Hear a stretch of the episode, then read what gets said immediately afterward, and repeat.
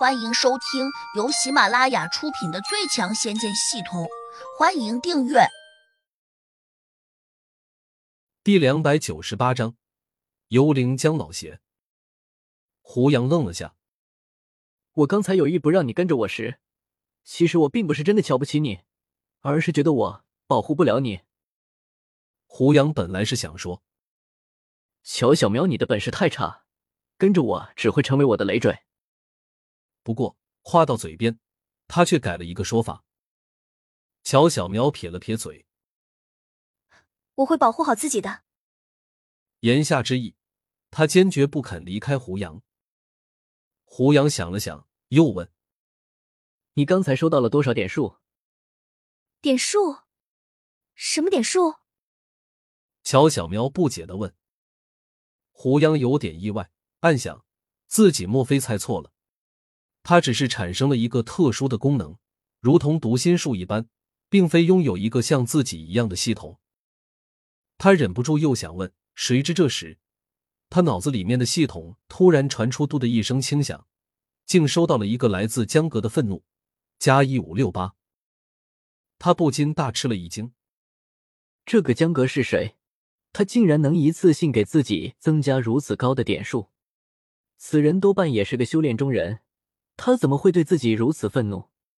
胡杨心里顿时警惕起来，连忙问邢风：“你今天带了多少人过来？”“十五个。”邢风答。“他们都有些什么特别的本事？”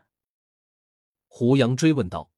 “枪法都不错，拳脚功夫也很好。”不等邢风说完，胡杨就打断道：“这些没用，我问你。”他们有没有特殊的异能？刚才胡杨只扫了一眼，就看出来了，这些人并不是传统的修炼中人，也不知行风带着这帮家伙过来做什么。除非这些人隐藏着不为人知的异能，比如读心术、千里眼、顺风耳等等。行风面色略有一丝尴尬：“你叫我过来，事发仓促，我来不及征召异能组织中的修炼者。”只好临时叫了这批外练功夫较好的特警过来。胡杨心里暗骂：带这些人过来有什么用？邢风显然也看出来了胡杨不快，他赶紧又补充说：“我已经另外下达了命令，叫华夏异能组织中的高手尽快往我这里靠拢。只是这需要一定的时间，不过你不用担心。”他们平时对我的命令还是很服从的，我猜想用不了多久，他们就会及时赶过来。胡杨微微叹气：“来不及了。”什么意思？难道敌人已经来了？邢风紧张的问。到了这个时候，他哪里还敢和胡杨开玩笑？胡杨点点头：“今日凶多吉少，邢老哥。”你就自求多福吧。说着，他转身，瞬间移到了乔小苗的身边，伸手便抓住了他的手。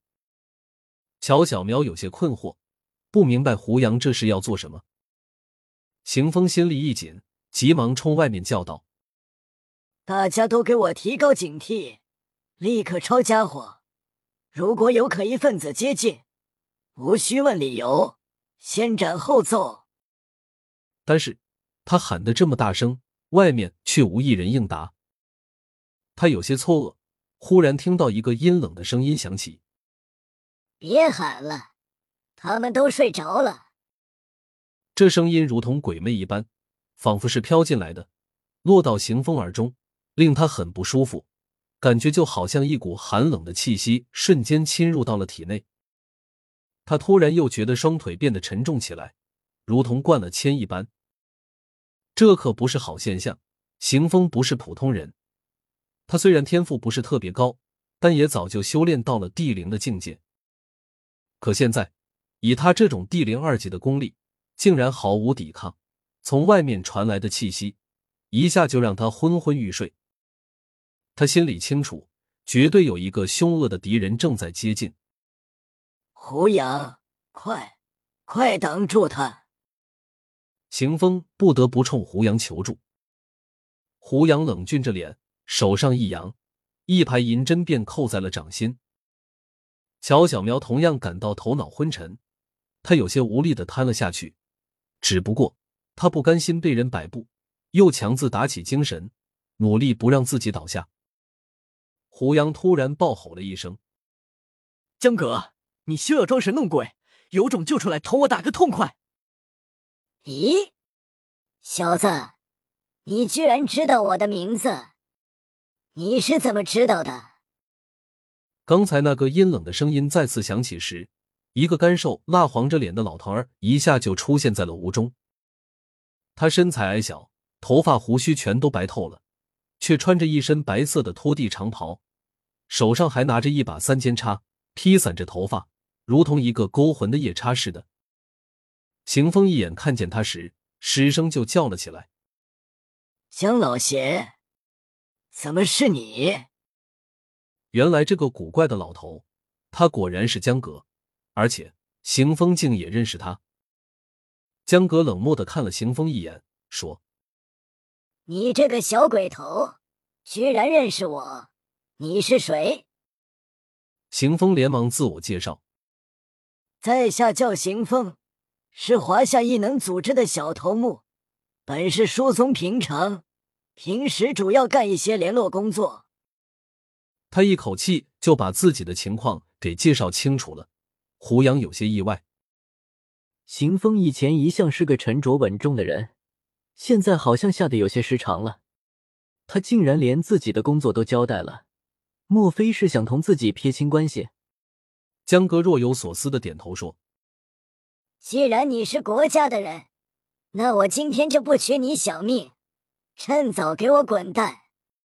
否则，我不介意顺便送你去见阎王。这个江阁不仅是修炼中人，还是道中隐士。他如果要取一个人的性命，绝对是轻而易举的事情。邢风哪会不知道？他甚至都没有辩解，转头就给胡杨递了一个绝望的眼神，似乎在说：“我现在帮不了你，你只能自求多福了。”递过眼神之后，他转身就走向了屋外。并没有做半点停留，也没有帮胡杨求情。当然，他是识时务的，深知自己无论怎么求情，也绝对改变不了江格的主意。相反，稍微不慎，可能还会搭上自己的性命。乔小苗紧张的围着胡杨，小声问：“这个奇怪的老爷爷是谁？他是不是来找你的？”本集已播讲完毕。请订阅专辑，下集精彩继续。